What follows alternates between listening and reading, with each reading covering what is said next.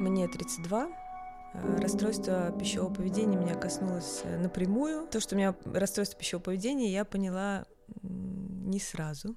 То есть э, вообще я была вот, то есть сейчас я знаю, как это называется, это компульсивное передание, я была компульсивным едоком, вот, наверное, сколько я себя помню, в принципе. То есть для меня всегда еда была таким, как я сейчас вижу, способом сбежать из реального мира в свой какой-то мир вкусов, удовольствий или просто даже удовольствием потом это уже сложно назвать, то есть это просто какое-то что-то, что снимало мое э, напряжение. И, наверное, я поняла, что у меня какая-то проблема с едой, а, лет, ну, мне кажется, что это было лет в 16. Э, я никогда не была полной, мне никогда особо не было там сильно лишнего веса, вот, но я как бы уже думала, что, наверное, нездоровая ситуация, когда я после того, как все уже пообедали и ушли, я все еще стою над сковородой и продолжаю есть э, то, что оставили на вообще-то на ужин на всю семью, и останавливает меня только мысль, что им надо просто оставить, как бы. В принципе, если бы надо было оставлять, я думаю, что у меня бы помещалось просто все, а это было очень немало. И я не могу сказать, что тогда вот в этих состояниях я прямо это осознавала как проблему, вот, но потом, мне кажется, просто у нас в школе была такая трудовичка, которая, вот странная история, которая была довольно-таки сильно заморочена на диетах, всем таком. Она была такая стройная, прекрасная, ну, не молодая уже женщина, но она вот транслировала эту всю красоту, и она стала нам на уроках периодически говорить о том, что что надо есть, типа в какой последовательности. Сначала видеть салатик, он там так-то работает. И я помню, что это был первый раз, когда я заморочилась вообще на еде, в принципе.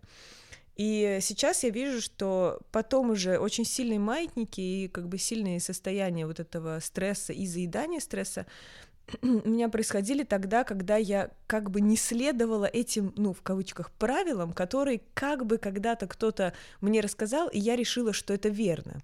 Потому что, в принципе, ну, когда ты ребенок, ты нельзя сказать, что особо заморачиваешься тем, что ты ешь, просто как бы ты решаешь, что это полезно, и ты ешь.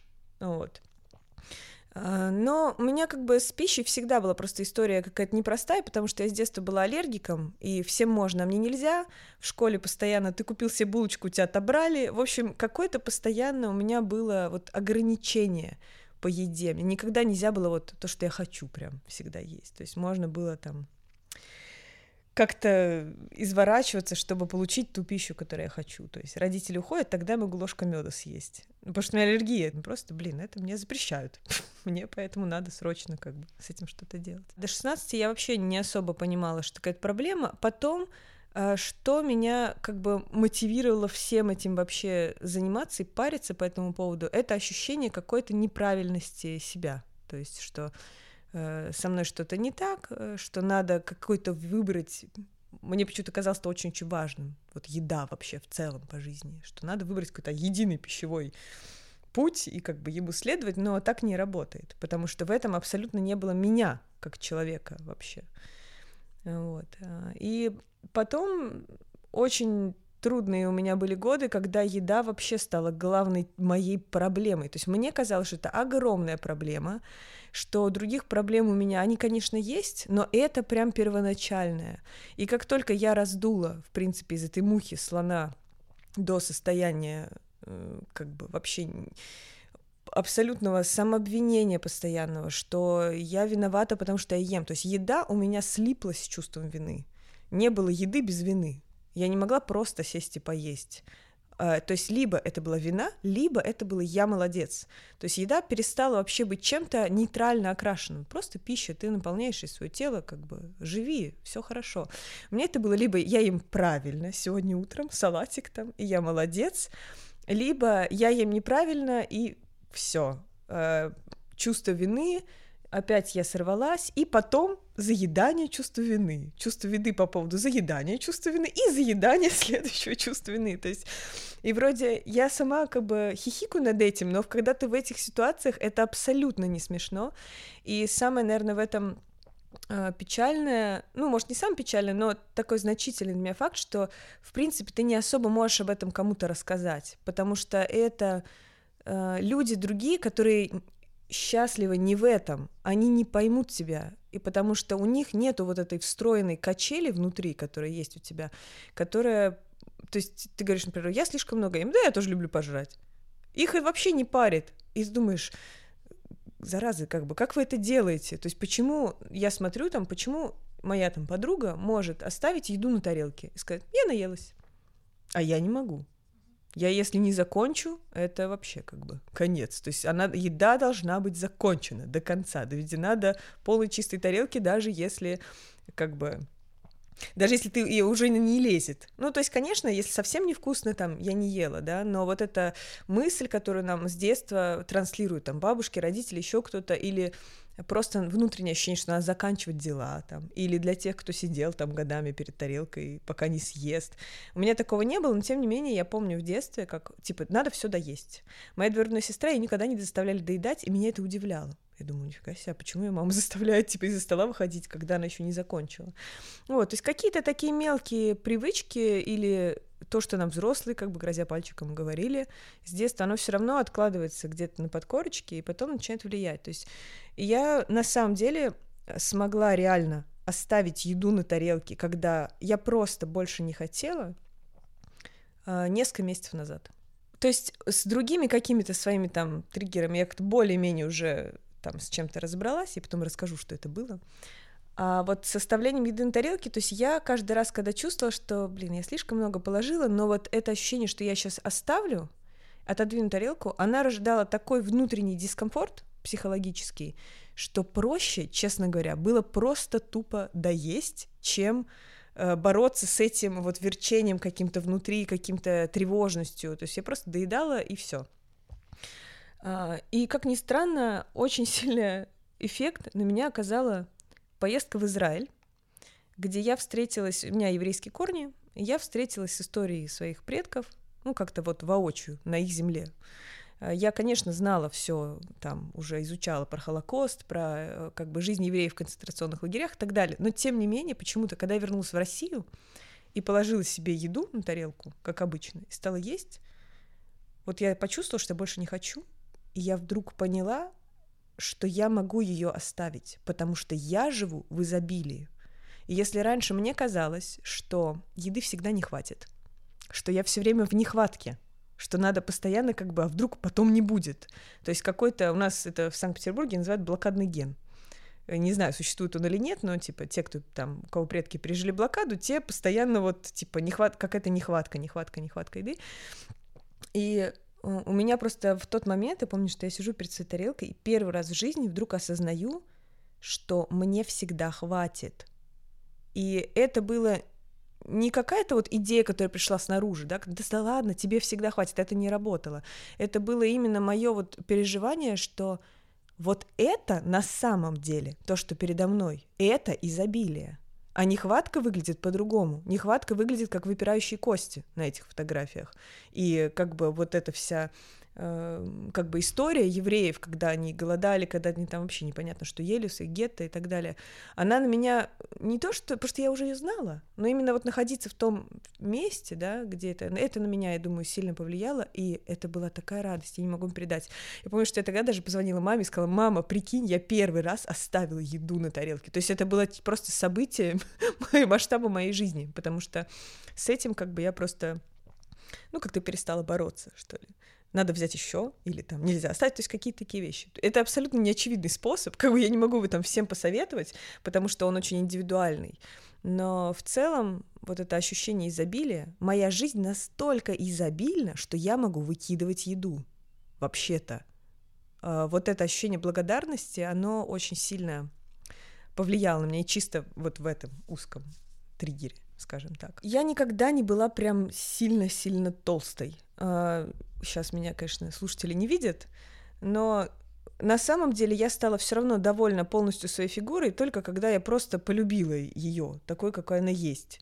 И это произошло далеко как бы не сразу, и не аффирмациями, и не самоубеждениями никакими абсолютно. Вот. Эм, я никогда вот... Было вот плюс 10 килограмм от того, что я сейчас. Э, но это причем даже зависело не столько от еды, столько в ситуациях, когда я находилась в настолько сильном стрессе, что я наращивала просто реально жир или тело, чтобы оно как-то меня, вот оболочку какую-то вокруг меня составляло и оправдывало мое неучастие в своей собственной жизни, как-то так. После того, как, э, ну, там, допустим, мне исполнилось примерно 16 лет, и я начала на эту тему париться, я начала идти от идеи, что еда — главная моя проблема. И это было, это, и сразу говорю, вот это абсолютно ложный путь думать, что проблема в еде, и, э, значит, у меня были такие точки зрения. Зависимость от сахара, зависимость от сладкого. То есть, короче, я себе написала список зависимости, от чего я зависима, и это была вечная война с печеньем, особенно по вечерам, особенно когда не выспалась.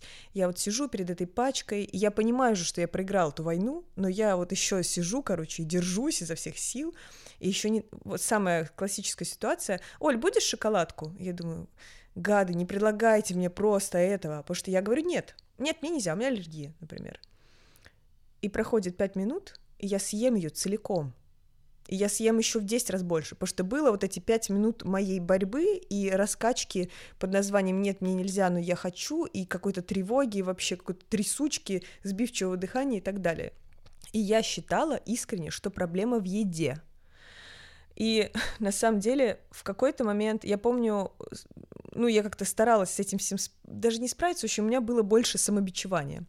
Я тогда ходила в протестантскую церковь, я была прямо христианкой, пела в церкви, и я помню, в какой-то момент я пришла, а там кто-то напек пирогов, какое-то просто безумное количество, и я понимаю, что все, короче, это конец. То есть я пропала здесь. Я, конечно, хорошенько навернула всех этих пирогов. Да, в принципе, что такого? Ну, поешь ты спокойно. Но я себя убивала чувством вины за каждый съеденный кусок. У меня постоянно прокручивалось, типа, ты что-то ешь там. Не то, что ты растолстеешь, а ты будешь болеть. Мука вредна. В общем, все точки зрения, которые вы можете открыть в интернет и прочитать там откровения сыроедов там, или вегетарианцев, или еще кого-нибудь, и найти список вредных продуктов, для меня каждый вредный продукт, который только я видела в списке, он сразу же меня начал парить. И поскольку вред, во вредные, как бы в кавычках, продукты можно внести все, что хочешь, меня парило просто все. Я помню этот момент, когда я была очень верующей, я подошла к пастору и говорю, у меня проблема, реально я не могу себя сдерживать, у меня зависимость, во мне какой-то бес, ну, короче, у меня там... И он прям возложил руки на меня и молился, и потом я сказала, все, кажется, все прошло, и пошла обратно есть. Ну, то есть э, Господь меня не спас, условно говоря, э, в тот момент, и еще я тогда волонтерила в это же время в организации, которая занимается реабилитацией наркозависимых. Вот почему я решила, что у меня зависимость. Потому что все, что эти ребята рассказывали со своим опытом с героином, я могла переложить на себя абсолютно. Когда я проснулась у своего молодого человека дома утром, и поняла, что если я сейчас не съем пирожный муравейник, я просто, я не знаю, что я сделаю. И я с трясущимися руками искала деньги в, ну, у себя там где-то в его квартире, куда их положила, и потом два часа я бегала под проливным дождем в поисках именно этих пирожных муравейник, как бы моей дозы. И заходила и спрашивала, у вас есть, у вас есть? И одна женщина говорит, типа, у нас нет. Я говорю, а у кого есть? Она меня направила в какой-то магазин, я нашла их там и съела их прямо в торговом зале. И в этот момент я поняла, ну, конкретно, окончательно, что у меня огромная проблема. Я не могу сказать, что я пыталась как бы разобраться. То есть я вроде пыталась, но методы у меня были сесть на диету, голодать, отказаться от сахара, тра-ла-ла, бла-бла-бла. В общем, всякие методы, которые напрямую связаны с едой. Сначала ты садишься на диету с героизмом в груди и уверенностью в сердце, что теперь-то точно все. А потом проходит пара месяцев твоей просто отказа от сахара и сладкого, а, и попадается какая-нибудь под руку овсяная печенька, которая уже же можно, и это же овес, как бы, ну, какие-то там самооправдания, и она открыв... просто сносит башку, и ты уже, эта вся печенька дело не оканчивается. Просто я ела как не в себя. Самый долгий период у меня отказа реально от сладостей был э, 9 месяцев. Э, и он, я поняла, что на меня работает только одно. Я создала намерение, очень сильное, но не связанное с этой едой. Я сказала, мне нужно, чтобы в моей жизни было это, и ради этого я отказываюсь от сладкого на год. И я 9 месяцев добросовестно держала эту аскезу, как бы, Э, но через 9 месяцев это намерение стало для меня неактуально, и я стала опять тащить вся на печеньки. Ну, короче, у меня не было тревоги в начале диеты, но зато каждый раз, когда ты срываешься, а потом каждая следующая типа диета, она уже начинается с огромным сомнением, что ты вынесешь, и это очень сильно ударяет по самооценке и вообще по ощущению, что я на что-то способен вообще в жизни, и это дает очень сильное бессилие. В общем, я не очень-то хочу долго объяснять, что почему не надо голодать, но для меня это лично работает. Может, кому-то голодовки помогут. Прежде чем голодать, пройдите тест в интернете, есть ли у вас расстройство пищевого поведения, и если оно есть, даже не ввязывайтесь, потому что стресс от отсутствия еды и запретности потом, как только вам можно, все голодовки, просто это, это ужасно будет ушатывать тело, по той причине, что сначала ты голодаешь, а потом начинаешь есть все, что ты даже до этого не ел. Для меня самым главным и большим инсайтом, который произошел только когда мне было, мне кажется, мне было лет 26-27, то есть относительно недавно, там пять лет назад, э, я была в Таиланде, я помню, я думаю, ну вот, Оль, как бы, что за ерунда, ты в теплой стране, ты этого хотел, ты радуешься, и при этом испытываешь такой стресс, что каждый день ты ездишь 20 километров на байке, чтобы купить сладости, и просто их съесть, и все. То есть, что это за бред? И я настолько устала, что я просто помню, что я сидела на пляже, реально плакала и говорила, господи, просто уже покажи мне, как из этого выбраться, я больше не могу, это просто невозможно, сколько можно ушатывать свою жизнь. Потому что я замечаю, что для меня вообще сладкая, ну, в целом еда, это была защита от жизни. Когда я очень сильно что-то боялась, я оправдывалась тем, что мне срочно надо поесть, потому что я проголодалась. А после еды мне уже ничего не хотелось делать. И так проходили годы. И вот тогда в Таиланде я просто говорю, все, это какой-то край, больше не могу. И стала, я залезла в Google просто и стала там что-то, ну, искать. И тогда впервые я нашла такую фразу, я, конечно, не вспомню ее дословно, но она была на сайте Светланы Бронниковой, и это вообще отлично. Я не знаю насчет там того, что помогает интуитивное питание, нет, потому что я считаю, что, в принципе, войти в состояние интуитивного питания можно, когда ты немного более здоров в голове. Но одна фраза меня, э, одна единственная фраза, она меня очень... Э, она просто поменяла полностью мой взгляд. И там было, значит, сказано, что если вы решили, что у вас какая-либо пищевая зависимость, и вы едите, когда вам плохо, проблема не в том, что вы едите, а в том, что вам плохо. И я такая, в смысле? И у меня просто в этот момент э, как будто передо мной разверлись небеса, там спустился ангел и сказал, хватит страдать фигней, потому что я же всегда считала, что проблема не во мне, а в еде.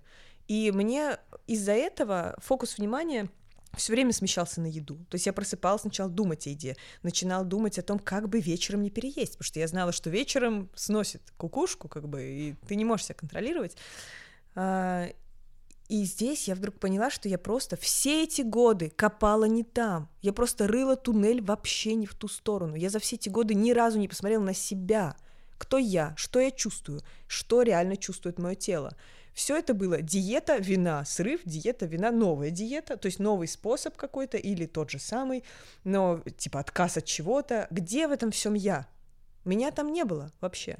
И вот с этой фразы у меня начался совершенно другой какой-то подход, а, и именно он помог мне э, вообще понять, что а, заинтересоваться темой, а когда вообще я начинаю переедать?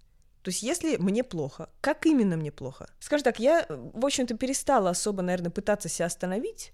У меня главной задачей было почувствовать... Я очень много почитала просто вообще про что это за ощущение, там, как оно там... Ну, то есть ну вот на сайте интуитивного питания, просто, честно говоря, в интернете, прошла тест на расстройство пищевого поведения, определила наконец-то, что у меня компульсивное передание, только вот тогда, там, лет пять назад. До этого я просто считала, что я зависима от сахара, у меня проблемы, я ненормальная, там, ну или так далее. И там, я виновата во всем. А с этого момента я определила свой как бы диагноз, и началась фаза радостного провозглашения себе и окружающим этого диагноза. То есть это тоже фаза, когда я с ним слиплась, потому что у меня была такая как внутри жертва, мне же надо страдать, чтобы внимание привлечь. Поэтому говорила, я компульсивный едок, ура! Ну, как бы. Это было, это просто этап. И я э, решила выяснить, что именно я ощущаю в теле, именно в теле, даже не в уме. Потому что в уме там все время разговоры, вот ты опять тралала или стой, не ешь. Там одна и та же шарманка на протяжении долгих лет. Меня заинтересовало именно тело, что я ощущаю в теле перед э, вот этим. Я же знаю, что это за чувство голода. То есть я могу его э, определить как-то, что я интерпретирую как голод. И когда это чувство возникает. Ну, в общем, в каких-то жизненных обстоятельствах, когда у меня возникала вот эта штука, Она у меня возникала, например, каждый раз, когда я шла из дома к метро мимо кондитерского магазина. А, попытки не зайти туда стоили мне просто чудовищных каких-то удержаний. я стала исследовать, что вот это за чувство. И я поняла, что это чувство у меня где-то в груди, в области тимуса или сердца, то есть э, это что-то какое-то горячее, напряженное, какое-то кипение, что-то такое. Это чувство не в голове, не в животе. Это именно у меня лично вот здесь. И э, что я говорю, окей, что еще здесь есть? Я поняла, что помимо этого, это всегда лихорадочное сбивчивое дыхание. Это не, не глубокое дыхание, но поверхностное. И куча-куча-куча мыслей на фоне этого состояния. И я просто как бы его рассматривала. Неважно, потом пошла я переела или нет. И я стала отсекать, когда именно у меня возникают вот эти приступы, то, что я называю голодом. И выписал себе, оказалось, что их было гораздо больше, чем 15. Я когда села, например, Uh, ну, я могу пере- перечислить несколько. Может быть, кто-то себя узнает в этом. Первое — это когда меня кто-то торопит или куда-то я опаздываю. Так, так, так, давай быстрее. У меня возникало вот это, как бы, и- импульс что-то заесть, скажем так. А, второе, я оказываюсь в незнакомом месте, а, в незнакомой квартире, незнакомом сообществе и так далее. То есть я, в принципе, потом себе объясняла каждый этот триггер. Например, меня торопит, я опаздываю, и я начинаю есть, я верю, что, допустим, у меня это идет из детства, когда, допустим, мама меня поторапливала, и единственная как бы уважительная причина съехать с ее а, как бы задач, которую она передо мной ставила, было, я голодная, я иду есть. И в это время меня никто не трогает. То есть я могу себе дать время для себя, чтобы, ну, чтобы побыть с собой и с едой, получить от этого какое-то удовольствие, пока меня никто, значит, не, не дергает. А, я в незнакомом месте, я просто понимаю, что еда всегда вот какое-то ощущение защиты давала, что-то домашнего, и когда ты оказываешься в незнакомом месте, естественно, тебе за что-то знакомое схватиться. Например, за булку. ну, то есть, например, за какой-то вкус, который тебя отвлечет от стресса, который вызван незнакомым каким-то пространством. А, а, Еще, когда я ощущала других людей значимее, лучше, успешнее себя, то есть ощущение, что я вообще никто и звать меня никак, и что, ну и так далее. То есть оно тоже, ну, пойду поем на этом фоне. И я помню, что я даже в дневнике своем однажды записала, что еда — это единственное в мире, что не требует от тебя быть кем-то, чтобы получить что-то. То есть э, ты там, например, чтобы получить золотую медаль, надо заниматься спортом. Чтобы там выиграть в Олимпиаде, надо учиться. А чтобы есть, ничего не надо. И поскольку я в те времена, ну, ощущала постоянно собственное бессилие, конечно, мне проще было пойти и поесть. Я уже как бы получила свою награду, скажем так.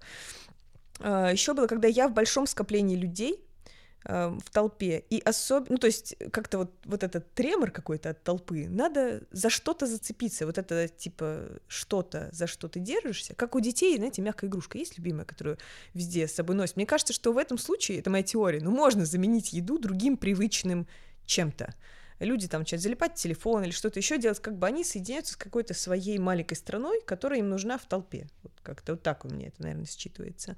А, когда много еды, большой выбор и возможность наесться впрок.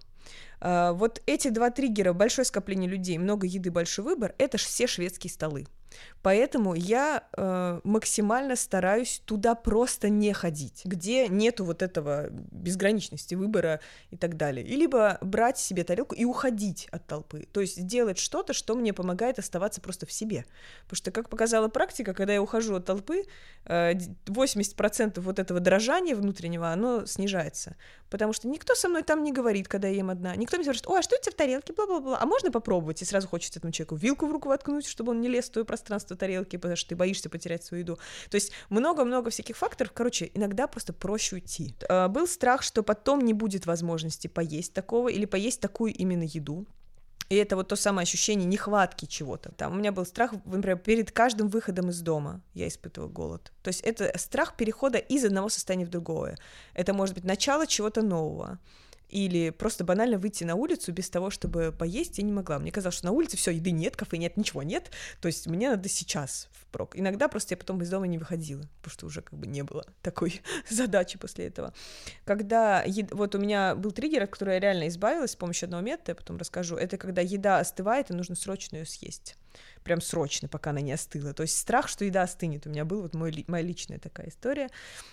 Когда люди едят что-то, что мне нельзя, эм, когда страх, что потом останусь голодной, вообще э, любой фоновый дискомфорт в теле, как выяснилось, был моим триггером. И вот это было огромным открытием. Я считаю вообще вот открытие этого триггера самым важным, потому что когда это выглядит так, есть фоновый дискомфорт в теле, причем любой. У меня это было лично холодные ноги, вообще, или холодные руки. Э, я немного замерзла. Вот когда не сильно, а именно такой, э, ну, такой холодок, который вроде не считывается очень сильный холод, а что-то среднее. Да, как-то промозгло, да. В основном это дома у меня очень холодная квартира, где я жила в Питере. Я постоянно там что-то ела. Постоянно. Потому что постоянно испытывала некий фоновый дискомфорт, который я не могла понять. И мой, мои нейронные связи там внутри, в голове где-то определяли, что это голод. То есть я решила где-то в каком-то моменте, что я от этого дискомфорта избавлюсь едой. Но поскольку дискомфорт не уходил вообще никуда, потому что, опять же, копаешь не туда, то есть тело просит на самом деле одного, оно тебе говорит на своем языке, э, мне, ладно, мне говорит на своем языке, я это интерпретирую, перевожу с его языка на свой как голод и начинаю есть, а оно хочет совершенно другого. И э, когда я поняла, что на самом деле в большинстве случаев тело говорит вообще не о том, вот это было для меня, наверное, первым большим ресурсом. А, Все началось с холодных ног. То есть это была моя первая победа, когда я просто чувствовала, короче, что я хожу по квартире и что-то вся хочу все время закинуть, финикс есть печеньку, то есть именно кусочничать, даже не сесть и пережрать, а именно постоянно фоновое жевание. Я сразу спрашивала, что сейчас чувствуют мои ноги, и я всегда знала, что они будут холодными. Я просто шла, надевала три пары шерстяных носков, надевала на себя кофту, и голода реально как не бывало, потому что я на самом деле в тот момент давала моему телу то, что ему надо. Это было невероятно важно. И потом уже через это вообще я стала задавать вопрос, где в теле ощущается голод, возвращаясь к этому. И поняла, что есть голод реальный, который я чувствую, когда хочу есть. И есть голод бредовый, который я решила, что это голод. И реальный голод, реальный, ощущается в животе. Он, он вот здесь ощущается, как пустой желудок. Бредовый голод ощущается в груди, как у меня, или в голове.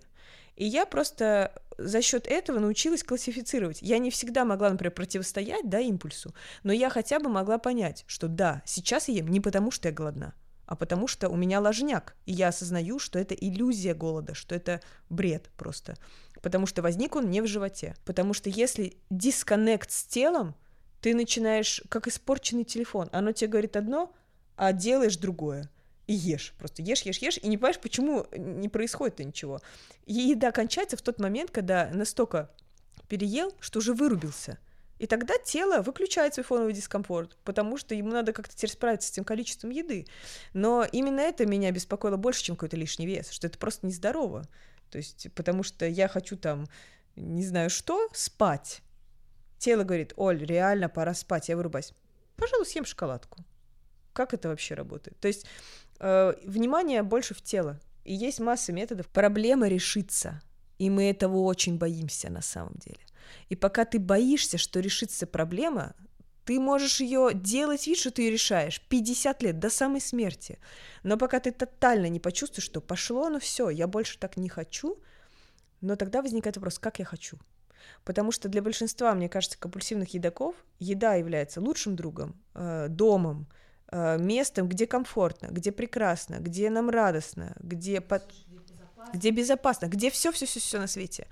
И фактически, как мы воспринимаем, когда мне говорят, э, Оля, хочешь избавиться от компульсивного передания? Умом, конечно, понимаю, что я хочу, но где-то внутри возникает, а что у меня будет тогда, что я буду делать-то?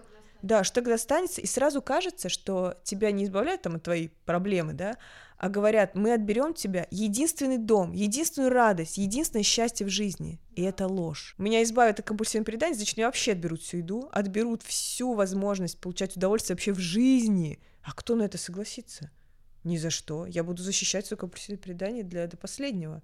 И именно, наверное, поэтому трудно то есть всегда подбирать каких-то много терапевтических ключей, и именно поэтому нет реально волшебной кнопки. На самом деле есть там пара методов, но нет волшебной кнопки, которая тебя вырубит за один раз.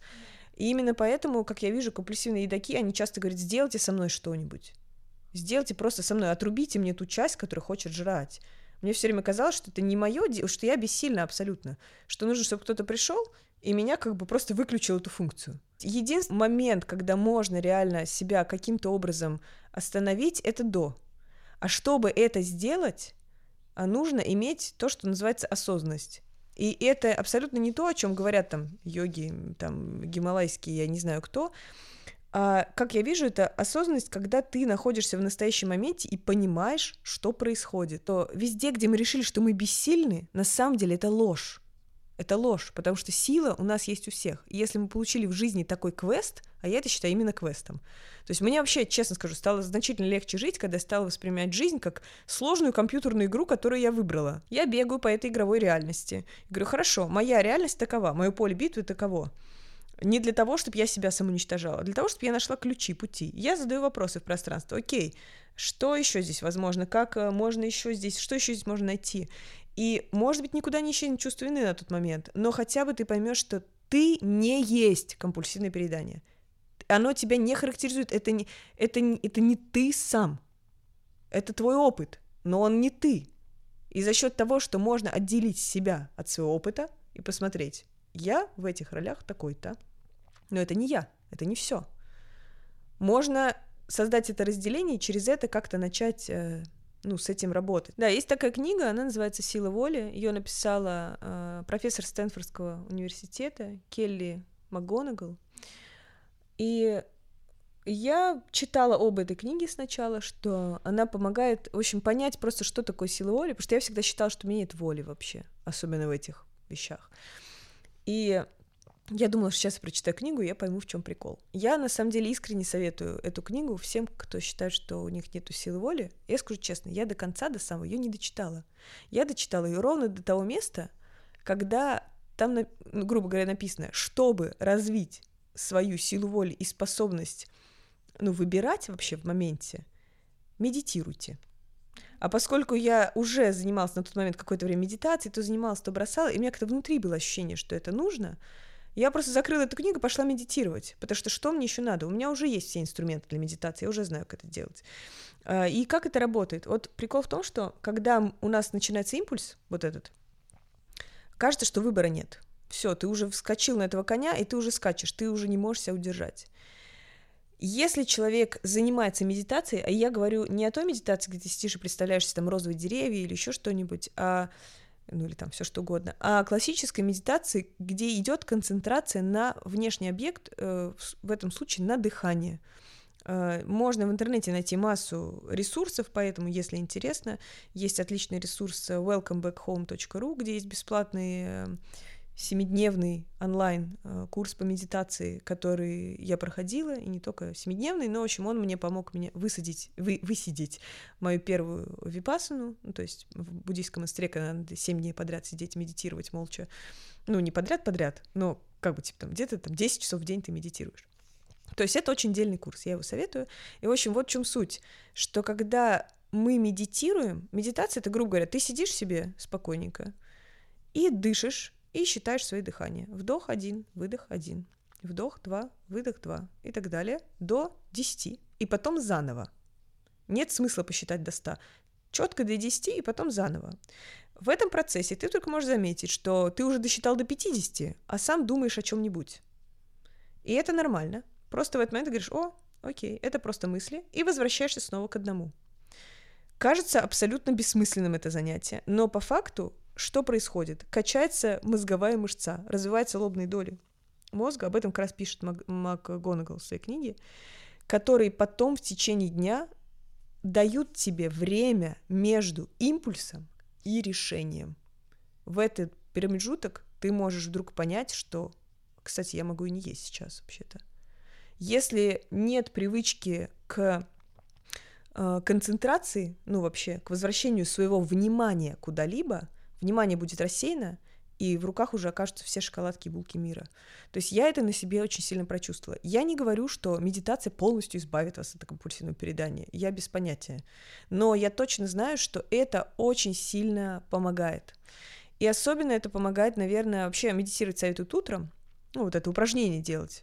То есть без привязки к каким-то буддизмам там и так далее. Просто это упражнение для мозгов. Пока мы не понимаем, что происходит внутри нас, как чувствует тело себя, и все время переводим еду, э, вину на еду, что виновата еда, виновата зависимость, еще что-то, корпорации, которые производят это, еще на кого вину сложить. То есть пока нет понимания, что это происходит во мне, в моем подсознании, в моем теле, потому что, чтобы спуститься в тело, надо э, просто спуститься в тело, не интерпретируя это под названием «вот я спущусь в тело, и потом у меня пропадет желание есть», и теперь, ну, и так далее. То есть некая типа список, что произойдет после того, как я спущусь в тело.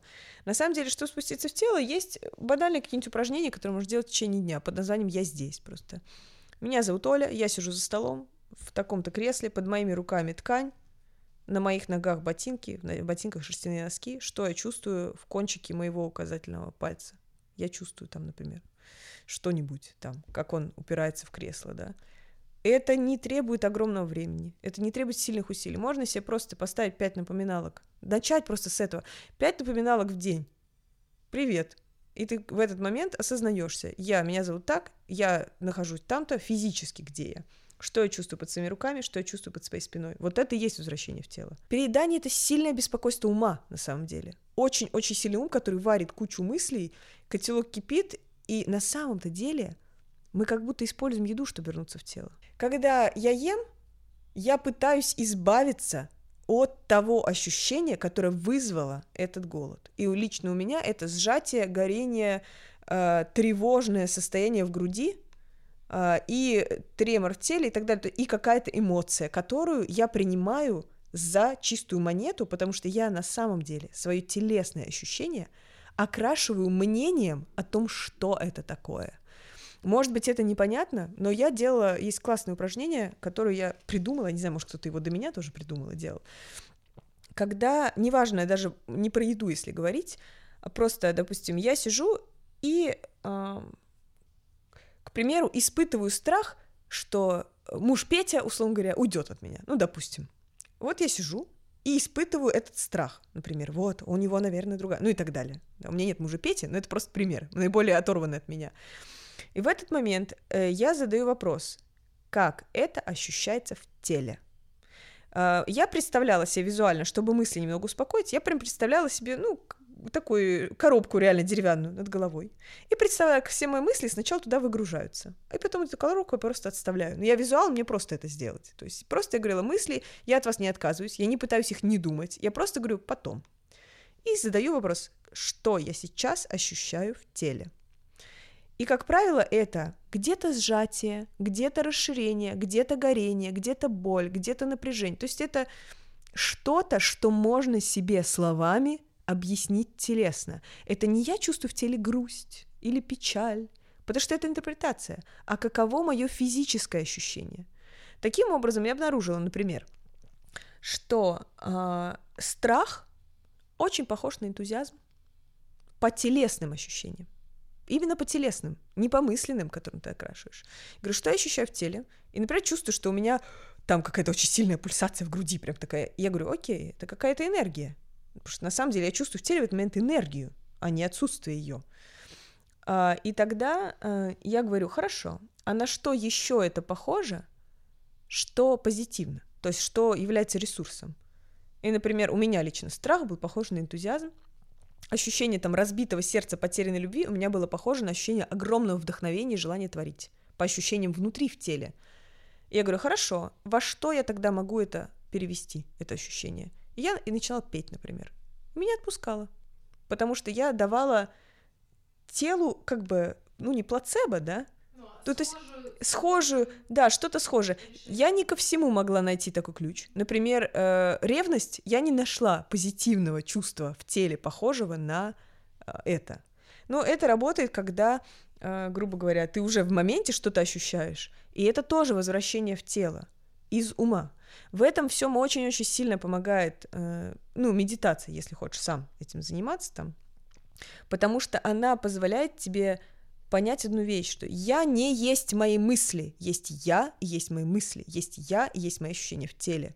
И когда э, как бы нарабатывается навык, грубо говоря, отделять себя от своих проявлений, не слепать их, ты тогда можешь эти проявления переставлять на шахматной доске. Даже если ты потом упадешь компульсив, не суть важно. Важно то, что в процессе ты каждый раз, когда это делаешь, нарабатываешь свою осознанность, свою способность присутствовать здесь и сейчас с самим собой, без ощущения страха. Некоторые вещи, они отвалились с помощью какой-то, ну, моей осознанности собственной, что-то отвалилось э, с помощью метода, который называется трансформация фильтров восприятия, что-то отвалилось с помощью метода, который называется Access Bars. Как только я перестала видеть э, проблему в еде, ну вот в том, что я зависима от сахара, я пошла, как я вижу, по правильному пути. И это работа с сознанием, с подсознанием и с телом, потому что без него никуда. И очень, на самом деле, здесь важный момент, который я хочу сказать. Я заметила такую вещь, что в целом, как будто наша там психика или сознание, даже не знаю, как-то что-то в нас требует баланса всегда. Баланса. Как это происходит? Если я весь день не давала себе продыху, не разрешала себе расслабиться, потому что недостаточно сделала, не разрешала себе что-нибудь отдохнуть, потому что еще куча всего, а, самобичевала себя всячески, говорила, Оля, ты опять там что-нибудь, ела себе мозги. В общем, если я себя за этот день, например, или за время загнобила, наступает вечер, и мое что-то внутри говорит, а теперь балансируем. И начинает тупо получать удовольствие самым простым образом, которым оно может его получить. Поэтому если в жизни нет баланса, если человек себя сжал в ежовых рукавицах, и если он, чтобы перестать есть, еще сильнее сжимая себя в ежовых рукавицах, он будет есть потому что все внутри требует баланса. И когда я увидела вот эти вещи, я поняла, что хорошо, открываю свой ежедневник, и в нем написано 50 разных пунктов под названием «Что героического я должна сделать сегодня, чтобы почувствовать, что я имею право вообще на эту жизнь». Надо же стремиться, надо же созидать, надо же... А когда ты где-то что-то пропустил, ты сразу такой виноват и так далее, да? Я открыла все это и поняла, что, опять же, в этом нет меня, вообще. В этом есть какое-то достигаторство каких-то прекрасных вещей ради того, чтобы, например, почувствовать себя значимым, еще что-то. То есть это все равно как бы определить свою мотивацию даже в каких-то действиях, это очень-очень важно. Зачем это делать? Чтобы просто себя занять? И я стала вписывать в, свои, в свой день 30 минут лежания на диване, э, там 20 минут кино, ну или все, что хотите. Короче, я стала вписывать то, за что раньше я себя обвиняла. Чё легла, еще не сделано, чё... То есть абсолютно у меня раньше не возникало мысли, что вообще-то это мой ресурс, как бы, ну, и надо дать его себе. И я просто избавилась от этого чувства вины по поводу типа лени, ну или там типа чего-то, просто тупо внеся это как дела в свой ежедневник. Это мои важные дела. Час я буду лежать пластом. Не надо меня трогать. И это было тоже возвращение к себе и, и возможность скорректировать этот баланс, и, соответственно, меньше было потом шансов, что я там что-то. Иногда я вижу, замечаю, что человек переедает, когда он реально варит все время одну и ту же мысль. Например, я не могу найти работу, не могу найти работу, не могу найти работу. Это про осознанность, про момент здесь и сейчас. Я нахожусь сама в себе, со своим телом здесь. И я делаю то, что я делаю. Например, лежу. Например, лежу в ванной, расслабление и так далее. Важно себе просто вот сказать, дорогая, я так тебя гнобила всю жизнь, давай сейчас я тебе дам уже полежать. Или там, подставьте нужное слово. Вот, и в этом я вижу очень-очень большой, э, вот, огромный ресурс. Потому что, я говорю, бесполезно избавляться от переедания, когда это единственное, что тебя балансирует вообще в этом дне. Тебе будет казаться, что у тебя вообще вот вся твоя жизнь будет состоять из жести. А так хоть есть выход. А если уже наполнить свою жизнь чем-то, кроме жести, получается какая-то, ну, что-то другое. В какой-то момент решения своих проблем начала заниматься разными техниками там самопознания и прочим, и мне всегда было интересно работать с людьми, потому что они так или иначе за всю мою жизнь постоянно ко мне кто-то приходил за советом, но раньше я типа советовала из своих каких-то, ну, идей, скажем так, о жизни, которые менялись, вот, и в какой-то момент я обучилась э, технике, которая называется Access Bars, это техника из Америки, э, пошла. Вот. Э, на самом деле я хочу на сам... структуру сказать, как это все выглядит, потому что иногда очень сложно бывает понять, что это вообще такое. В общем, есть американская школа, она называется Access Consciousness, переводится это примерно как доступ к осознанности. Внутри этой школы есть, в принципе, три как я вижу, направления. Это медитативные всякие, как бы управляемая медитация, э, телесные техники работы именно с телом, с энергией в теле, разные, как энергетический массаж, можно так сказать. В том числе туда относится к этому Access Bars. И вербальные техники. Это задавание вопросов определенным образом, и через эти вопросы человек приходит ну, если можно так сказать, к осознанности. То есть главное вовремя задать, не, не дать человеку метод, что ему делать теперь, да, а задать ему такой вопрос, чтобы он, грубо говоря, сам к себе вернулся вообще, к своему центру. И я познакомилась с техникой Access Bars, это базовая техника этой школы, которая выглядит как воздействие на 32 точки на голове, и когда мы воздействуем на эти точки, тело человека, его сознание очень глубоко расслабляется, то есть, если мы не подключаем вербальную часть, когда вопросы плюс к этому задаются, то часто человек вообще спит или просто видит какие-то картинки. То есть очень-очень-очень сильное расслабление тела. И через это каким-то волшебным образом а, убираются точки зрения, суждения, убеждения, страхи, напряжения и головники. Вот почему я считаю эту технику полезной в работе с РПП. Потому что если человек находится в состоянии сильного, как бы, вот этого, то, что я называю головняк, то есть лихорадочного ума, очень быстрого, который все время его дергает и говорит, что делать. И после сеанса Access как будто... Вообще я сразу скажу, что он на всех по-разному действует абсолютно. То есть нет двух одинаковых людей. А, наступает состояние... Вот для меня это состояние, как будто я э, 7 дней подряд медитировала. То есть спокойного ума, ровного состояния, отсутствие, и можно замечать, вот часто люди говорят, что то, что раньше меня задевало, парило, просто там бесило, я просто смотрю и думаю, и чё? Абсолютно никаких нет реакций на это.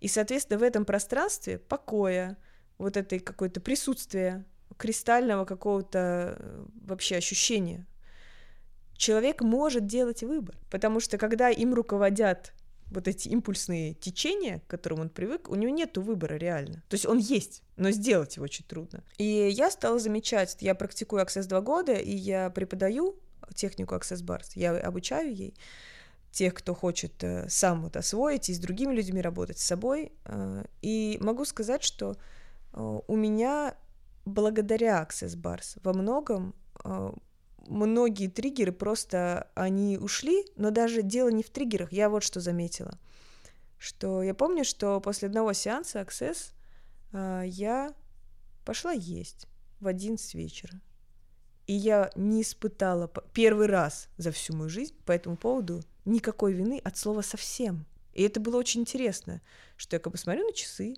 это трудно поверить, но я смотрю на часы 11 там, вечера, сколько-то, я сижу и ем, и я просто ем просто. Вот этого ощущения, которое я хотела всю жизнь.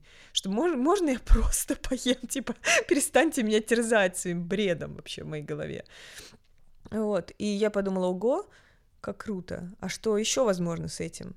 Быть, что-то еще возможно. И я замечала, что когда я сама веду сессии часто, чем чаще, у меня вообще не возникает вопросов с передачей. У меня не возникает никаких триггеров, потому что я нахожусь все время в состоянии, как будто я постоянно медитировала.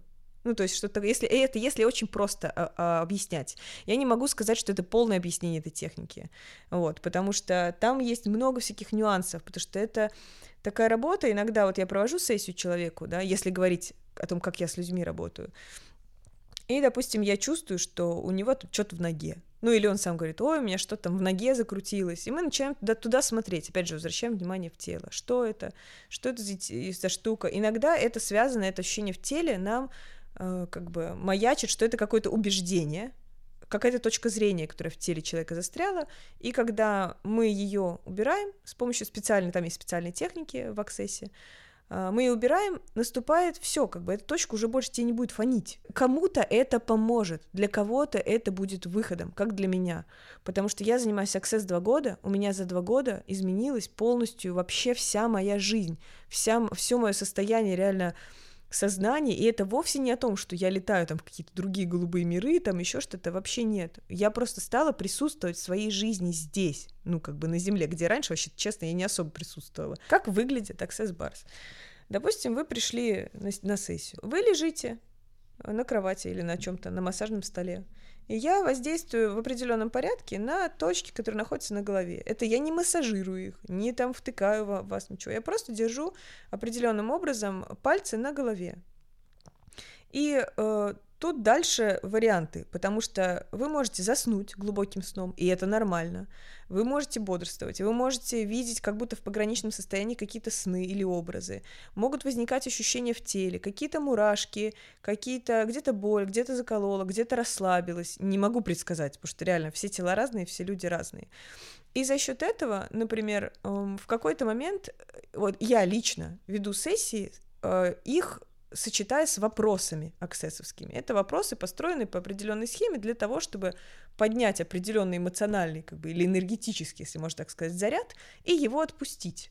То есть, когда я задаю вопрос, человек поднимается на это, например, что-то. Возмущение, радость и расширение, еще что-то. И с помощью специальных методов, я уже не буду там глубоко вдаваться в подробности, э, можно этот заряд раз, ну, разрядить. Так же, как представьте, что у вас есть блузочка любимая, и она вся заряжена статическим электричеством. И когда вы ее надеваете, она к вам к телу прилипает. А вы взяли металлическим бруском по ней провели, ну, как старый метод, и разрядили вот эту как бы статическое электричество на ней. Примерно так же, если очень грубо объяснять, работает Access Bars. То есть там, где было напряжение, потому что есть точка зрения в Access, что наши убеждения, э, вот что это вообще такое? Убеждение, точка зрения, что это?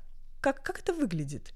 Это э, вещь, которую можно потрогать. В Access говорит, это электрический заряд. Ну, у нас же есть как бы все равно электричество в теле, мы все-таки проводники электричества, иначе бы нас током не, дер... не дергало, да.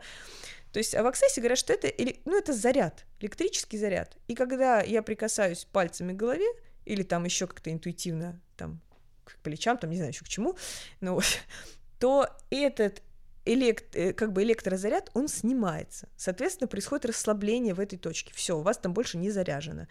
Вот я не знаю, понятно это объяснять или нет, это может звучать как слишком, типа, странно, но э, какие-то вещи просто трудно объяснить на, ну вот, попробуй объяснить, что такое любовь, я не знаю, там, то есть, что, да, что такое интуиция, то есть, в принципе, можно объяснить, но все равно что-то ты упустишь в этом объяснении. Также success. И, в общем, где-то э, обычно люди, которые там только обучились success, они, которые вопросов не задают, то есть они просто это ведут как, как энергетический массаж, то есть как, как расслабляющий процесс, назовем вот так, не будем называть энергетический массаж, как расслабляющий процесс.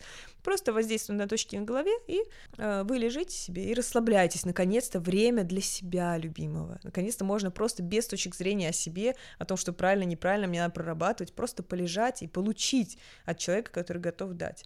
Вот. Тогда сессия, как правило, длится час, час двадцать.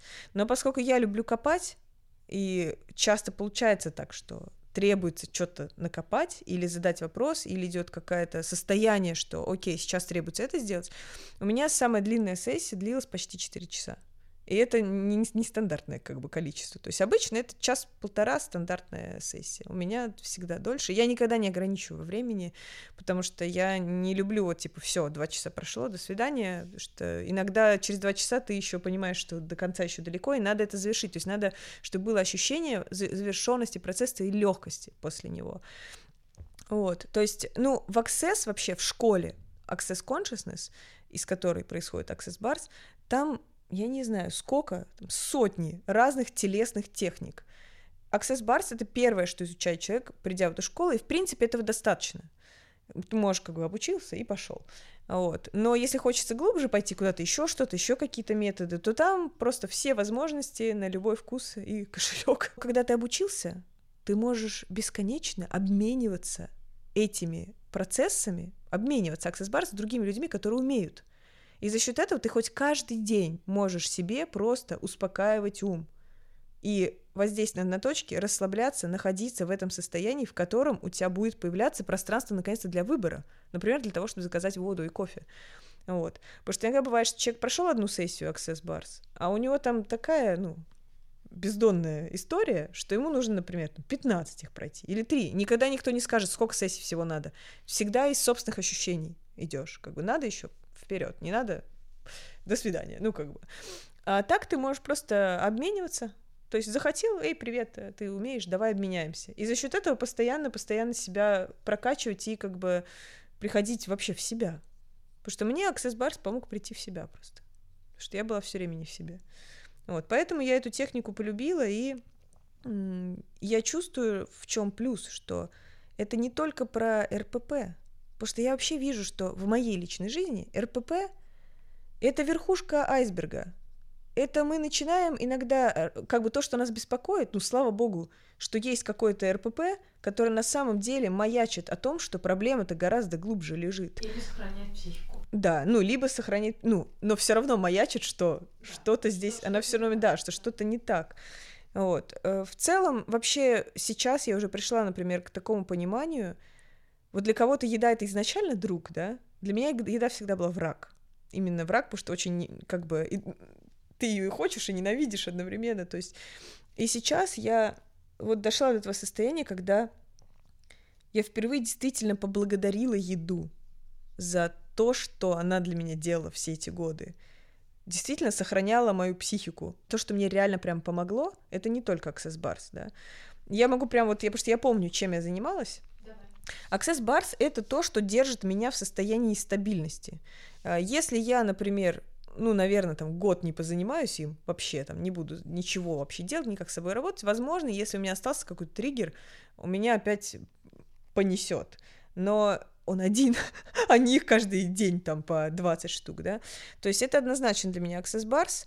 Потом я пробовала отчасти, мне помогли расстановки по Хеллингеру, но я была на расстановках, я не могу передать сколько раз, потому что я была организатором расстановок для одной э, расстановщицы и каждый раз на них ходила. И вот интересно, что, э, по-моему, дважды я расстанавливалась на эту тему, и мне не помогло. То есть я просто пошла и заедать потом. Но потом я поняла, что, видимо, это просто не мой мастер, то есть надо важно еще э, найти человека, который тебя не вгонит в твою травматику обратно, потому что разные вещи бывают. И у меня была прекрасная расстановка, к сожалению, мы не успели ее закончить, потому что проснулся ребенок у этой девушки, с которой мы это делали, и она такая, ну, потом. Она живет в Красноярске, это очень далеко. Ну вот, а, но она потрясающе сделала для меня расстановку. Просто если кто знает, что такое расстановки, это когда ты. Кто, в общем, кто знает, тот поймет, да, на самом деле. Кто знает, тот поймет. Она просто не стала вызывать там тысячу фигур, которые что-то должны были сказать. Она просто сказала: Окей, это ты, это еда, а это причина.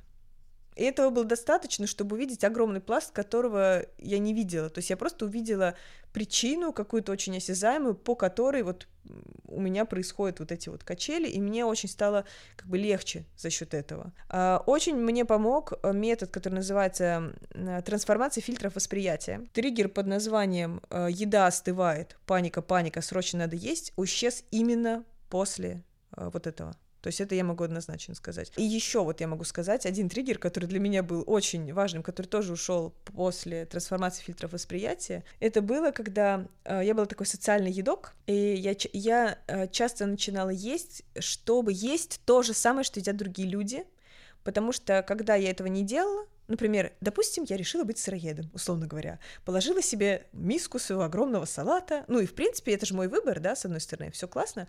Но другие люди в этот момент едят, например, картоху с чем-то там еще. И я сижу вместе с ними за столом, но я чувствовала себя разделенной с ними через еду. У меня одно, у них другое. И меня настолько это раздавливало морально, что я просто, чтобы этого не испытывать, начинала есть то же самое, что они. Я, конечно, это смогла осознать, вот эту всю схему, только после того, как я стала выписывать свои триггеры. Потому что до этого мне просто казалось, ну, ну ладно, я что-то решила поесть, а потом понеслась, да. И вот эта тоже история, она убралась с помощью трансформации фильтра восприятия, когда я увидела очень ярко в этом процессе ну, терапии сцену, где я, ну, маленькая, там, я не знаю, сколько мне, типа, лет, может, 10, сколько-то, и сидят, значит, мои родители, мой брат, и мы едим блины это веселая история. Мы едим блины, значит, и они едят все блины с медом. А я ем блины с вареньем. И мне тоже вкусно. Но им можно а у меня аллергия на мед, и мне нельзя. И я чувствую себя весь спектр вот этих эмоций, которые у меня был на тот момент, у меня же прямо слезы полились, насколько мне было тогда это обидно, что моему брату можно, а мне нельзя. Вот это все детское восприятие, что все понятно, родители меня отделили, ну и так далее, там целый список. Причем мои родители родные спокойно сидели, ели блины, наслаждались как бы моим обществом, но у меня внутри в этот момент происходила буря, которая была настолько сильной, что потом это повлияло на то, что я вот начинала, ой, паника, вы едите картошку и салат, ладно, дайте мне тоже что угодно, только бы не вот это все. Вот, поэтому я и вижу, что очень важно находить какие-то такие моменты в детстве, в жизни, которые ты вдруг понимаешь, что, ого, так вот оно почему. То есть есть такая фраза, я не знаю, сколько она справедлива, но как бы такая, типа, зло узнано, зло названо, зло не имеет силы. То есть как только ты увидел, что на самом деле с тобой происходит, у тебя есть 80% того, что ты можешь с этим что-то делать, даже 100% на самом деле. 100% того, что ты с этим что-то можешь делать, но как только ты это выберешь, это важно. Потому что я реально вижу, что единственная причина этой супер долгой возни с РПП — это то, что очень трудно бывает выбрать до конца, что я решил до конца в это пойти и освободиться, даже не освободиться от этого, потому что освободиться это такой сразу, ну, меня отбирают, там, ну, вот как я говорила, да, а, например, быть здоровым, я хочу, быть гармоничным, любить свою пищу, есть, когда я хочу, вот что я на самом деле хочу, а не избавиться от РПП. Потому что избавиться от РПП это я, есть я, у меня есть проблемы, я проблемный, вообще неправильный, у меня компульсивное переедание, спасите. А что я на самом деле хочу со своей жизнью сделать действительно? Это уже гораздо, ну, для меня более важный вопрос. И бывает разной степени днища в этом плане. Но вы в любой момент можете оттолкнуться от него. То есть это правда, что одна можно оттолкнуться. То у многих людей, у меня тоже была такая стратегия, что пока ты не доведешь себя до полной потери себя, вот тогда, вот когда будет полный капец, вот тогда я начну всплывать. А что, если это всего лишь э, точка зрения? Что, если вс- можно вообще это сделать по-другому, просто ты не видел каких-то других путей? И ты, когда понимаешь, что ты тонешь, думаешь, блин, а мне вообще надо тонуть-то как бы? Это чье? Это мое? Может, я могу сейчас всплыть наверх сразу, не, не дожидаясь до этого? Ну, то есть ты можешь выбрать э, любое, если ты не реактивен. То есть реактивен это когда меня уже несет, я реагирую, я реагирую, я реагирую, я на дне. А если ты, как говорят, проактивен, да, то есть, а не реактивен, не реагируешь, а создаешь, тогда ты можешь в любой момент сказать, стопе, я, конечно, иду на дно, но вообще-то я здесь творец, и я поплыл наверх. Но для этого нужно вот это бытие в моменте, когда ты понимаешь, что ты не жертва, которая тянет по этой реке, как бы несет и об камни долбает, да, а когда ты в любой момент можешь сказать, да я эту реку вообще сам себе придумал, я пошел, и просто выйти да. из него. Не в каждом состоянии так можно сделать. Волшебная таблетка — это вы. Как бы странно это ни звучало. Нет ничего внешнего, что было бы волшебной таблеткой. В любом случае, даже если вы идете на любую супердейственную технику, это ваше решение. Вы для себя, вот в моменте решения, вы для себя волшебник. И все.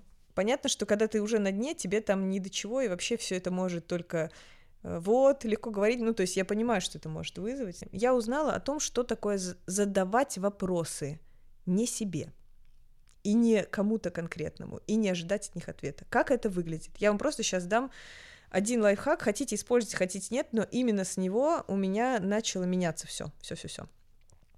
В Access есть три а, базовых вопроса, которые, по-моему, уже только ленивый не знает, а, и которые есть как бы в общем доступе. Это вопросы, как может быть лучше, как может быть еще лучше, и что еще возможно. А, как делает ну, обычный человек, слыша эти вопросы. Я говорю, пожалуйста, задайте вопрос, находясь в любой ситуации, в любой, где вы понимаете, что вам плохо, например, вы спрашиваете, как может быть лучше? И задача не отвечать на этот вопрос. Если вы делаете так, как может быть лучше? Да никак не может быть лучше, потому что все уже полная жесть. Вы просто ответили. И на этом процесс закончен. Я точно не знаю, как это работает, но я это могу объяснить так. Каждый раз, когда мы задаем вопрос в пространство, потому что мы задаем его в пространство, я просто не задаю никакому там архангелу, никому конкретному, я задаю его в пространство, так же, как я задаю вопрос в Google. Условно говоря, у меня есть поисковая система Google, да, я туда забиваю некий вопрос, как сварить борщ, и жду, пока он мне загрузит ответы. Допустим, у меня очень медленное соединение, да, он надо время какое-то, чтобы ответ загрузился. Я не знаю, какой, 5 минут или 3 дня, да. И если я в этот момент решаю, что, ой, ладно, короче, я знаю, как сварить борщ, взять три кирпича, две селедки, там, ну, какой-то, нашла себе ответ и пошла его варить, скорее всего, борща не выйдет, потому что я этот ответ придумала из своего прошлого опыта, который ограничен только моим прошлым опытом. А что, если в пространстве есть все варианты наилучших ответов для тебя? Когда мы задаем вопрос пространства, мы спрашиваем, окей, как может быть лучше? Забросили вопрос и пошли заниматься своими делами. Не пройдет и очень короткого времени, как вам пространство покажет, как может быть лучше, через людей, события, инсайты, все что угодно. То есть, если вы задаете вопрос пространства и готовы получить ответ в абсолютно любой форме, он придет. Я это проверяла в своей жизни, я это всем рассказываю, потому что это работает. И вот почему это важно, что это меняет.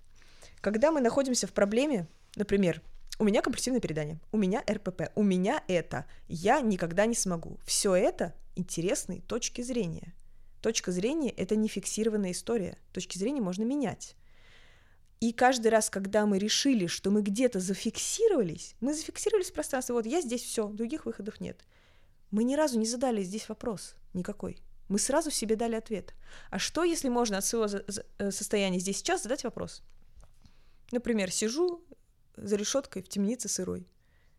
Хм, интересно, как может быть лучше? И не фантазировать на эту тему, не отвечать на эти вопросы, задать вопрос пространства. Я говорю, это может показаться странным, но это работает. И моя любовь к Access и вообще то, чем я стал заниматься, она даже не тогда, когда я обучилась вот этой технике точек, а именно, когда я, находясь в какой-то абсолютно, казалось бы, безвыходной для себя ситуации, задала просто так и сказала, ладно, все, ничего не могу сделать, как может быть лучше? Просто ради прикола. И мне реально пространство показало столько вариантов, как может быть лучше, что я сама не могла поверить вообще своим глазам. с этого момента я начала этим пользоваться. То есть это вопрос, как может быть лучше. Второе, как только у вас что-то классное произошло, например, стало лучше, вы говорите, супер, а как может быть еще лучше? Каждый раз вы запрашиваете новую возможность. Окей, сегодня наконец-то я отказался от еды, ну, допустим, да? Как может быть еще лучше? Что еще возможно? Без точки зрения о том, как именно лучше. Потому что как только вы придумали, как все, вы себя опять загра... Э, заперли, за... заперли, заперли в коробочку. Вот. Я на самом деле искренне советую попробовать. Без огромных ожиданий просто попробовать. Потому что именно это превратило мою игру, мою жизнь в квест, где нет того, что я пришла в комнату, короче, и мне здесь все понятно. Я встретилась с человеком такая, о, все понятно. Вот это все понятно, это точки зрения всплыли, которые просто начинают говорить, смотри, за пределы этого ты никогда не выйдешь, ты в этом живешь. Как только я, например, встретила человека, говорю, о, интересно, а что еще возможно мне с этим человеком? Просто реально же интересно что-то открывается внутри, меняется состояние, и, соответственно, меняется пространство вокруг вас. Самый, наверное, простой пример — это путешествие. Вот кто был в путешествии, знает, что почему-то в путешествиях всегда происходит столько интересных событий, столько чудес непредвиденных. Интересно, почему они все не, не приходят, когда я иду из дома в пятерочку за молоком. Почему чудес не происходит? Потому что мы в знакомых ситуациях не запрашиваем их и не находимся в состоянии предвкушения и ожидания чего-то, что может произойти. Вопрос — он возвращает вам состояние путешественника по своей жизни. Вы идете по первый раз по турецкому городу или там индийскому, и такой, блин, интересно, что за этим углом? Интересно, что там, что там? Ты выходишь, это там какая-то корова невероятная стоит, ну или еще что-нибудь. Вау, что еще здесь возможно? И мы в этом состоянии, что возможно, путешествуем. Поэтому и происходят какие-то невероятные встречи, еще что-то.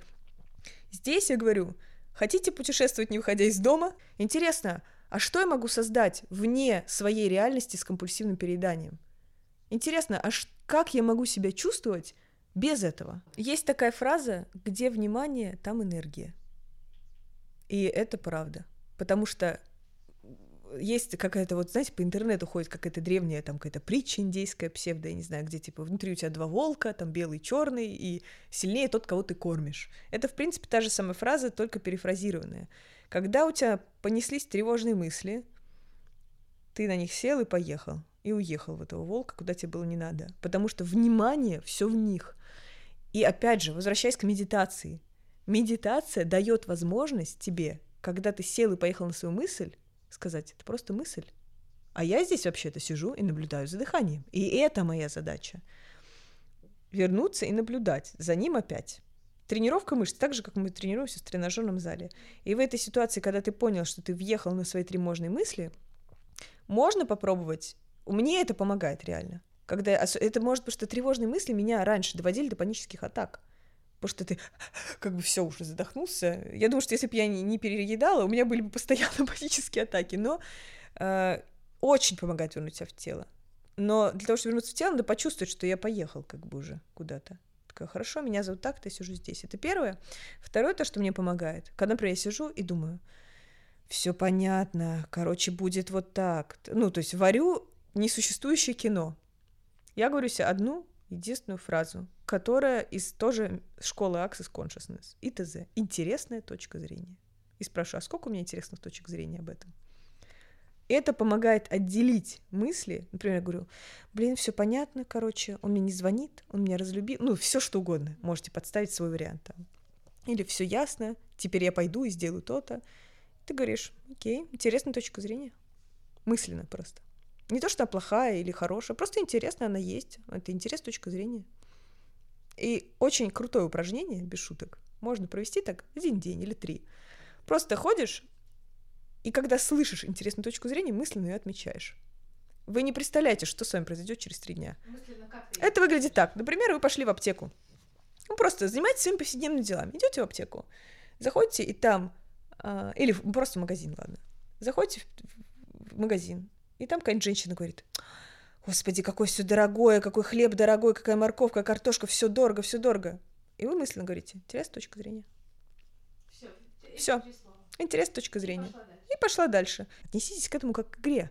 Вы просто удивитесь, сколько вокруг витает точек зрения, с которыми мы либо боремся, либо соглашаемся. И в результате они как бы имплантируются вообще в голову, и потом люди ходят на аксесс чтобы их все выгнать, в общем-то. И самому себе очень полезно говорить интересная точка зрения. Как только ты сама себе сидишь и говоришь, господи, этот Петя такой дебил, с ним вообще не с... каши не сваришь. Такой, интересная точка зрения. Откуда она взялась? А что еще возможно? Я задаю вопрос. И тут Петя неожиданным образом проявляет себя с такой стороны, с которой вообще не ожидали. Ты говоришь, офигеть, а что еще возможно? Окажется, Петя, э, он, я думала, что он дебил, а он, оказывается, гений. В ней отсутствует осуждение. Потому что когда мы, например, э, слышим, как кто-то что-то там ругает. Мы такие, фу, нельзя ругать, да как можно такое говорить там? Ну, или наоборот, да, правильно говорит. Либо осудили в хорошую сторону, либо осудили в плохую. А так ты просто нейтрально отметил, что есть человек, и есть такая точка зрения в пространстве, и этого достаточно. Спрашивается, как это связано с РПП? Напрямую, потому что это... Ой, я сижу, капец, опять я буду жрать, просто какая я плохая, как все ужасно. Интересная точка зрения. Даже это, это мелочь. Может быть, я говорю, это вас не избавит от приступа, но капля, вода камень точит, реально. Когда вы начнете осознаваться, что все вокруг не имеет такой гигантской важности, которую вы при, ну, приписывали этому, да, все есть интересная точка зрения, и половину из этих точек зрения, оказывается, можно вообще не рассматривать. Если до этого тебе говорят, фу, какая ты жирная, ты такая, вообще-то я похудела как бы на 50 килограмм, мне говорят, что я жирная. Возвращаюсь домой, начинаю эту тему варить. Да, понятно, я ничего не достигла, вообще все это моя диета коту под хвост, пойду поем. И вот в этот момент, если ты владеешь инструментом ИТЗ, да. по идее, по идее да, по идее, да, м- можно попробовать. Можно. Тебе человек говорит, господи, ты так поправилась, что с тобой произошло? Говоришь, интересная точка зрения. Потому что мы не знаем вообще, какими глазами он смотрит. Задача отметить, что эта точка зрения, она есть. И человек не имеет на нее права, но она не имеет никакой важности. Это просто точка зрения. Ты пойдешь к своей маме, любимой, она скажет, «А, дорогая, ты так похудела, ты так хорошо выглядишь, господи, какая прелесть. И такая, интересная точка зрения. Okay, да. Тоже. Это тоже интересная точка зрения. Чтобы к себе вот эти ярлыки да, потому что любой ярлык — это интересная точка зрения. Это не о том, чтобы просто полностью уйти в то, что я самый крутой и не хочу вообще ничего видеть, себе ничего менять. Это просто избавит от стресса, осуждения от других людей и себя. Потому что чаще всего мы сами свои самые жестокие палачи.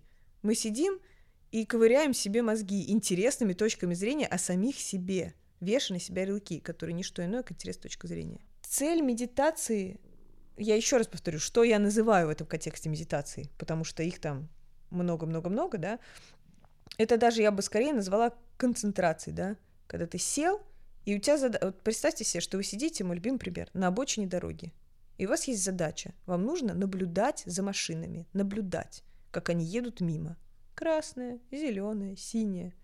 Как только вы сели в машину, о, какая машина! Вскочил в нее, сел и поехал. Вы просто ушли от своей задачи тоже все. И вы такие, ой, извините, что-то я не в ту машину зашел. Выходите и садитесь обратно на обочину. То же самое происходит с наблюдением за дыханием. Вы сидите в наблюдении за своими дыханием и мыслями. Мысли будут возникать. Нет задачи избавиться от мыслей. Они будут, они есть, это нормально. Просто когда возникает мысль, у вас есть два пути. Вы либо садитесь на эту машину и едете, например, мысль такая, блин, надо пойти картохи сварить. А, да, может, еще луком ее приправить. Ну, и очень приятно об этом думать, и вы на ней поехали. И когда вы обнаружили, что вы едете, а вы обнаружите это, вы такие, о, окей, это просто мысль. Я говорю, это просто мысль. Или, например, это мысль о будущем, это мысль о прошлом, это фантазия. И возвращаюсь обратно на свою обочину дороги, где я сижу и считаю дыхание. Один вдох, два, до десяти, потом опять. И таким образом потом в жизни вам даже будет легче употреблять эти инструменты, например, интересная точка зрения, потому что вы становитесь наблюдателем своей жизни. Вы в ней присутствуете, вы ее наблюдаете, а не садитесь во все машины подряд и уезжаете в разные стороны и сходите с ума потом. Ну вот. То есть, как я вижу, вот этот метод концентрации и внимания в тело, это три для меня как бы столпа. Но это не отменяет всякой психотерапии, если у вас совсем как бы все очень грустно. То есть, э, ну или вы считаете, что вам нужна помощь, я вообще считаю, что другие люди отлично могут помочь во всем. То есть это Access Bars э, или э, этот, э, трансформация фильтров восприятия, расстановки или тр- традиционная психотерапия. Все это прекрасно, но все равно без вас это не произойдет. Ваше участие может быть хотя бы вернуться в тело, хотя бы поиграть с интересной точкой зрения. Никто не требует гигантских свершений. Понемножку просто как бы в любви к себе, насколько это возможно. Не, не требовать от себя гигантского сразу все, завтра новая жизнь. Она может быть завтра, может послезавтра, может быть, а что еще возможно? Интересно, а сколько времени понадобится, чтобы самым быстрым образом и самым легким и безопасным для меня полностью отпустить эту историю с расстройством пищевого поведения? Он может такой вопрос в пространство задать и пойти жить, и забыть про этот вопрос. Пройдет ровно то время, и вы узнаете и способ, и метод, и насколько быстро это может с вами быть.